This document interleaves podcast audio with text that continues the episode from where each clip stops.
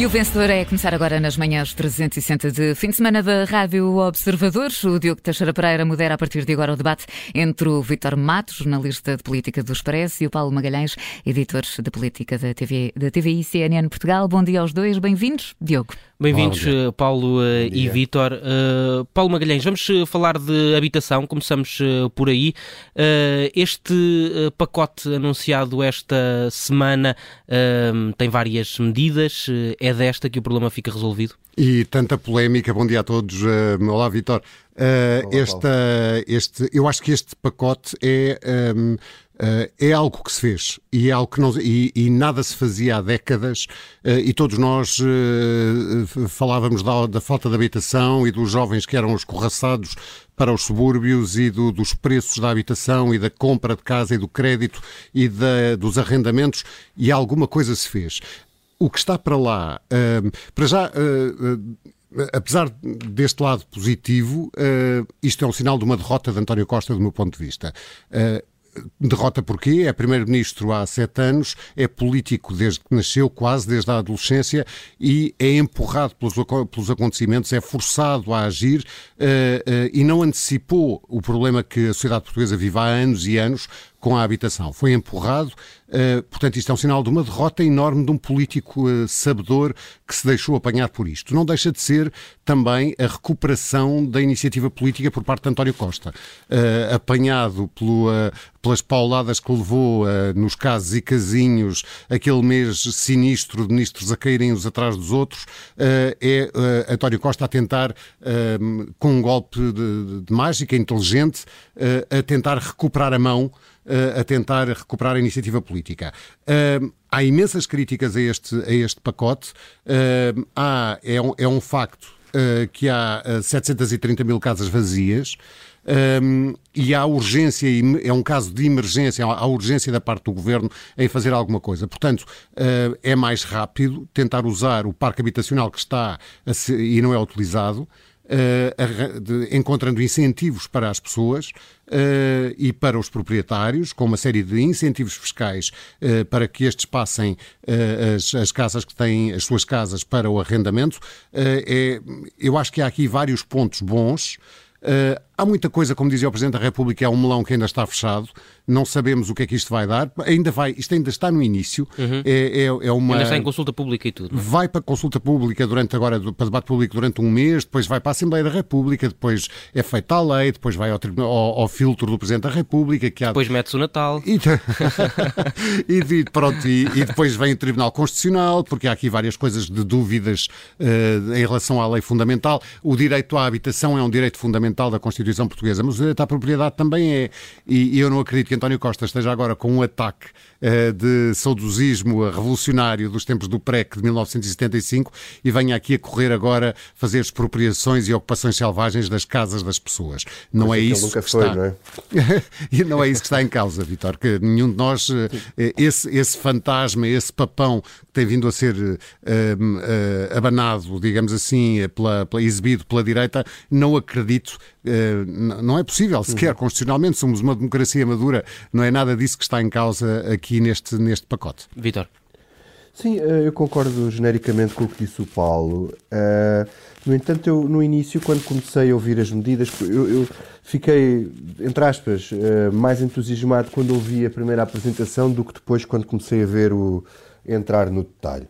Uh, antes de mais, acho que o governo tem a obrigação, não é eh, tem a obrigação de intervir quando o mercado eh, funciona de forma distorcida ou, pior do que isso, como é o caso agora, de forma absolutamente distorcida quando estamos a falar uh, de bens essenciais. Mais do que uma, de um direito constitucional à habitação, mais do que isso, é em si um, um, é em si um bem essencial à, à habitação. E quando o mercado cria uh, este tipo, e quando até as próprias políticas dos governos sucessivos, não é só do PS, tem contribuído para isto. Eh, não podemos esquecer que, por exemplo, agora o governo é, é criticado de atacar o, o, o, crescimento do alojamento local, mas também não podemos esquecer que foi António Costa e depois Fernando Medina, sobretudo Fernando Medina na Câmara de Lisboa, criou condições para a Câmara de Lisboa ficar, digamos assim, se aburguesar e ficar rica com o, com o crescimento que houve do alojamento local. Só que isso a partir do momento em que há uma grande distorção uh, do mercado, em que um determinado tipo de mercado esmaga outro que tem a ver com necessidades básicas das pessoas, o governo, de alguma maneira, tem que intervir para haver alguma regulação e para o mercado não ser um, uma selva.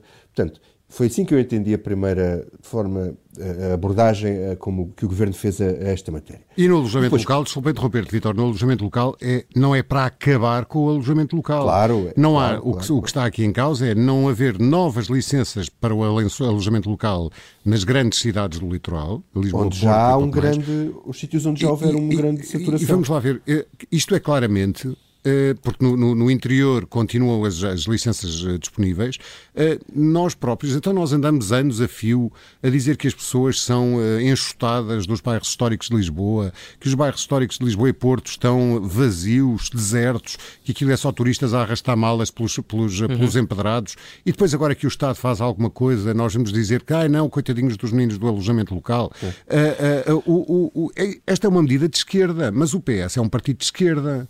Sim, e, mas também foi o PS, o partido de esquerda, que fez com que o alojamento local tivesse o boom que teve, quer dizer... Está bem, mas nós temos que olhar para a frente, e, quer dizer, tens, tens de ser um dizer, bocadinho é otimista e irritante. Claro, mas qual é a solução que se tem, que se pode ter, quer dizer... Eh, aqui, eh, por exemplo, eu, eu já duvido depois das medidas para, para o alojamento local, ou seja, a transformação do alojamento local em arrendamento, não sei se aqueles incentivos são suficientes para as pessoas realmente mudarem de paradigma. No entanto, a outra grande questão é a questão das casas de volutas. As casas de volutas são um escândalo nacional. Quer dizer, uh, aquilo que nós vemos nos centros de muitas cidades portuguesas, de prédios a cair, são um escândalo, não pode haver. Mas a, a, a, verdade, Vitor, é que também não, não se percebe muito bem porque é que essas casas estão devolutas, não é? Não, é, é difícil de Sim. perceber. E não se é sabe bem questão. qual é o conceito de casa devoluta. Sim. Não, isso é outra, são duas questões. Lá está, é o tal pormenor. Em geral, parece-me bem a ideia que as casas de volutas tenham que ter uma utilização. Outra coisa é saber que casas de volutas é que, é que vão ser escolhidas para ter obras compulsivas. Quer dizer, porque eu fui ler a definição de casa de voluta que está na legislação e tem a ver com casas que durante um ano não tenham contratos de água, luz, etc. Ou seja, que não sejam usadas durante um ano, excluindo as casas dos imigrantes, excluindo as casas, uh, de casas, casas de férias, excluindo as casas das pessoas que estão a trabalhar uh, no estrangeiro. Portanto, essas, esses casos estão todos excluídos. Mas, quer dizer, devia haver uma formulação, espero que isso seja feito, para o tipo de casa de voluta de que estamos aqui a falar. Porque um, eu olho para o centro das cidades, e aqui em Lisboa isso é muito comum, mas também eu, eu, sou do Alentejo e na minha terra acontece exatamente a mesma coisa hoje em dia, o que eu acho uma coisa do, do, do além. Que é casas no centro de, de, de, uma vila ou casas no centro a cair. Isso depois tem várias, várias explicações. Uma é porque os herdeiros não se entendem, outras é porque o proprietário não tem dinheiro para fazer as obras, outras é porque é porque o proprietário está à espera que o prédio caia para depois aplicar lá não a recuperação do prédio, mas sim aquilo que está em PDM, que é construir, em vez de ter três andares, construir sete.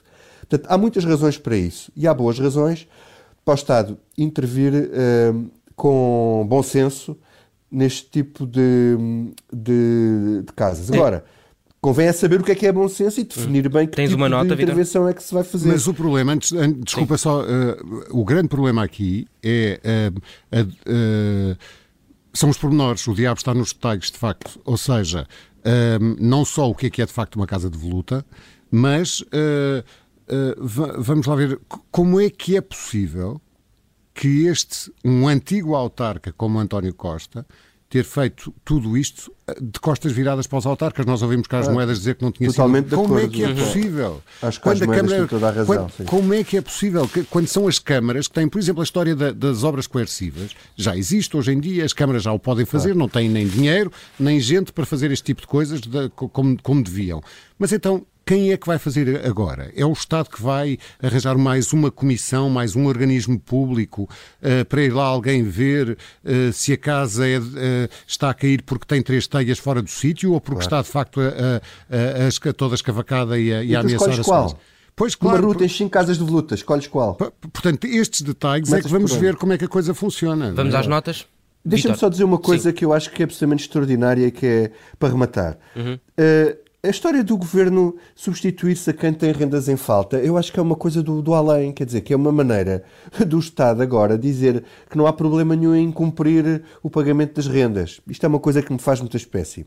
E depois, no fim de tudo, o que é que gera este monstro? Não é? Isto vai ser partido pelos municípios, como é que é? O Estado compra a renda, faz obras, paga rendas em atraso, paga... quer dizer, isto, isto é uma confusão, quer dizer, não, está, não, não percebo como é que isto é gerível. em debate público, ainda vai eh, para... Está, está, é uma obra em construção, digamos. Vamos esperar que a poeira acende. Notas, eh, Vítor? Uh, eu estava, eu estou muito indeciso, mas devido à minha indecisão e ao ver coisas boas e mais, dou um 10 e fico à espera de ver se subo ou se deixa nota. Eu dou um 11 só porque, eh, com todas as minhas reservas, só porque algo se fez, algo, se, algo mexeu e algo que não agradou nem à direita nem à esquerda, alguma vantagem há de ter. E no dossiê da imigração, estás a fazer alguma coisa ou não? Uh, no dossiê da imigração está, uh, está, está a arder a área política, os, uh, o partido, os, os vários partidos da, da, da, democracia portuguesa a propósito da imigração e também, mais uma vez, de parte a parte, com falta de honestidade e apenas e, muito preocupados em tirar dividendos políticos e transformando um direito. Vamos lá ver, o mundo é a nossa casa, é a casa de nós todos não é? Não há, não, isso, não, o mundo é, é, é, um direito de todos nós, tínhamos nascido aqui ou em África ou, do, ou no, no, onde quer que seja. Uh, o que eu vejo neste dossiê, deste, do, no que se passou mais uma vez esta semana, uh, a propósito do dossiê da imigração, uh, é, um, é mais uma vez o PSD a ser ultrapassado. Há vários pontos aqui. Há também. Por quem? Uh, olha, a ser ultrapassado no mediatismo pela iniciativa liberal, pelo Chega, uh, e a ficar a vê-los passar sem, sem as pessoas perceberem muito bem qual é a posição do PSD, porque uh, não há apenas uma, aparentemente porque depois vemos o Presidente da República a criticar dois, duas figuras eminentes do PSD, Montenegro e Moedas. Uh, vemos Moedas a rasgar as vestes, a dizer que também é gerro, que é gerro de imigrantes. Uhum. Uh, não serão propriamente os mesmos, o mesmo género de imigrantes da Rua do Terreirinho. E, não, uh, depois dá, dá, a ideia que os, são os imigrantes, os sogros dele, que é marroquino e tunisino, mas não são propriamente magrebinos que vêm em balsas para a Europa, não é? Não são os tais da Rua do Terreirinho? que, que, eu te estava a falar, que, que de, e, e, e, o que, e o que nós. Ou seja, ninguém está fora da razão nesta questão dos imigrantes, obviamente, que uh, tem, tem de haver. Uh, nós precisamos de imigrantes, é certo. Os imigrantes têm, as pessoas têm o direito de circular de um sítio para o outro, mas tem que haver algum controle fronteiriço. Uh, até por questões de segurança, uhum. até porque, quer dizer, há muito tempo que nós não falamos de Al-Qaeda e coisas do género, mas, e ainda bem que não falamos, uh, mas que eles existem, existem, não é? Mas um, eu acho que a questão que se coloca-se aqui do ponto puramente, de vista puramente político, uh, começou com a entrevista de, de Carlos Moedas ao, ao, público, onde ele diz que a primeira reação, a primeira reação de Carlos Moedas à questão da imigração foi dizer que era preciso cotas. Quer dizer, isso faria sentido se tivéssemos aqui um excesso de imigração e não falta de mão de obra. Ora, o país está em pleno emprego e tem absoluta falta de mão de obra. Portanto, uh, independentemente de outras considerações, é uma proposta um bocadinho deslocada da realidade. A outra é dizer que é preciso ter um contrato de trabalho. Ora, ele, o Carlos Mendes até é um liberal, não é? Uh, devia ter a noção de que, quando se exige isso aos imigrantes, em muitos casos, põe-se os imigrantes ainda mais dependentes das mãos dos angariadores e de certas organizações pouco recomendáveis. E parece que se esquece que agora a maior parte dos imigrantes, provavelmente aqueles que viviam lá ali na, na moraria, eh, trabalham nestas novas plataformas em que não há contatos de trabalho. Portanto, tudo aquilo me pareceu deslocado. E depois, naquela concorrência interna do, do PSD, veio Luís Montenegro, por cima, a dizer que tínhamos que, era que ter imigrantes que se pudessem integrar melhor na nossa cultura. O que realmente é um bocadinho difícil de definir em termos legislativos, dizer não, vêm mais pretos ou mais brancos, ou que falem português, ou que sejam cristãos, ou que... O que entronca um bocadinho naquilo que disse, por outras palavras, com, com, com muito mais vincadas, o que disse no último Congresso do Chega o, o, o, próprio André Ventura, quando disse que tem uma cruzada a travar na Europa, que é uma luta de civilizações por uma Europa cristã. Isto ele disse entre aspas. E, portanto, Luís Montenegro também não saiu muito bem do filme. E quando entra Marcelo Rebelo de Sousa na equação, no fundo, ele foi criticado por, por muita gente por ter metido o, o, a mão no pote, porque, quer dizer, uh, ele, ele, é um fundador do PSD, quer dizer, ele é, ele é fundador do PSD. E, enfim, e aquele partido sempre tinha ali alguns valores uh, humanistas. De alguma maneira, humanistas que se queiram permanentes. E, e, acredito que ele se tenha sentido um bocadinho chocado com, com, isto e eh, tenha tentado calibrar um bocado a discussão. Eu sei que podemos sempre discutir se o Presidente da República se deve meter ou não nas questões mais partidárias. Bom, mas o Presidente que temos é este e é assim que funciona.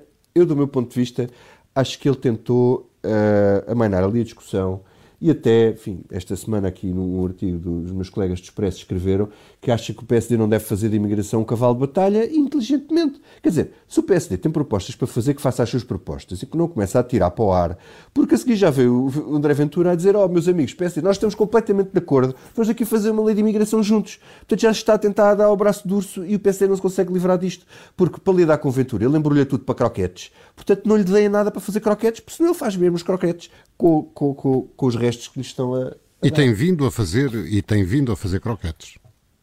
Tem e, vindo portanto, a fazer eu, 15, quase 15% de croquetes nas últimas, nas últimas, de acordo com as últimas sondagens. Pois, exatamente. Esta metáfora, eu, um bocadinho, esta metáfora não me saiu muito bem, mas pronto. mas em todo caso dava 8 à gestão do PSD, uh, uh, com a esperança, a gestão do PSD neste dossiê, com a esperança de que o PSD consiga resolver a questão e apresente propostas uh, enfim, credíveis e, e, que façam jus à história do partido. Eu dava 10, uh, eh, porque não acho que isto não deixou de ser apenas um fogacho nesta semana. Uh, não acho que esta questão da imigração interesse muito à opinião pública portuguesa.